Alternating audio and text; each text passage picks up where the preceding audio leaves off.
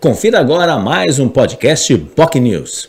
Santos tem quase 14 mil empresas ligadas à área de economia criativa, especialmente no setor de TI, de tecnologia de informação, gastronomia, audiovisual, arquitetura e design. São as áreas mais destacadas nesse segmento. Afinal, há uma geração de empregos e um mercado em expansão o chefe do Departamento do Escritório de Inovação Econômica da Secretaria de Economia Criativa, Empreendedorismo e Turismo da Prefeitura de Santos, André Falck, foi entrevistado de hoje do Jornal Enfoque em Manhã de Notícias. Ele abordou esse e outros assuntos sobre a potencialidade da economia criativa que tem atraído e ganho cada vez mais pessoas e adeptos, né? especialmente em razão da pandemia. A pandemia, ela de certa forma, ela contribuiu para muita gente acabasse descobrindo um novo segmento, um novo setor, uma nova habilidade. Saiu talvez do emprego formal, trabalhando especialmente em home office em razão da pandemia, ou simplesmente por ter perdido o emprego.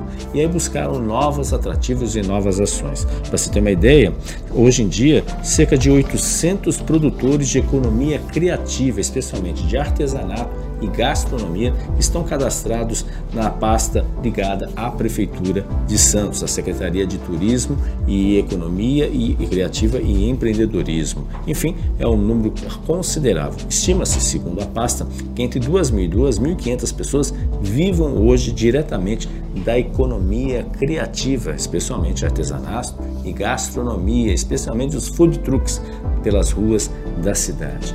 Vários eventos e feiras foram programados e em breve uma grande programação vai ser divulgada pela Secretaria de Cultura que vão incluir, obviamente, as feiras criativas em vários pontos da cidade. A ideia, principalmente, é fortalecer os eventos no centro histórico, como acontece até agora com o Natal criativo que está acontecendo no Centro Histórico de Santos até o dia 23 de dezembro. O convidado também falou sobre outros assuntos, falou também sobre a potencialidade do roteiro de cerveja e chopp com a chegada da primeira fábrica efetivamente da Everbril, que ela é de Santos, mas efetivamente a fabricação que já começou desde o final de semana, já começou aqui em Santos, fabricação de cerveja artesanal, que é um mercado que vem expandindo bastante. Também falou da potencialidade e das novidades que certamente o Parque Tecnológico de Santos, da Fundação Pacto Tecnológico, vai trazer a partir do próximo ano, que a gente espera efetivamente com a geração de negócios, especialmente na área de TI. E também falou sobre a possibilidade que deve acontecer mesmo do evento internacional da Unesco, que aconteceria em Santos uh, agora no final de março, início de abril, vai ser postergado, ou seja, provavelmente só vai acontecer no segundo semestre do próximo ano aqui em Santos, em razão da variante Omicron.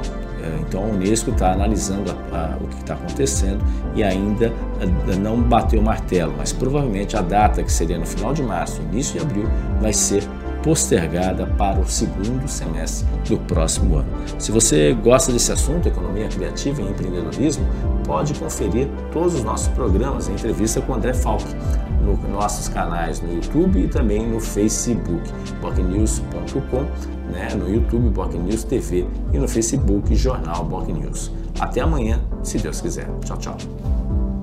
Você ouviu mais um podcast Boc News.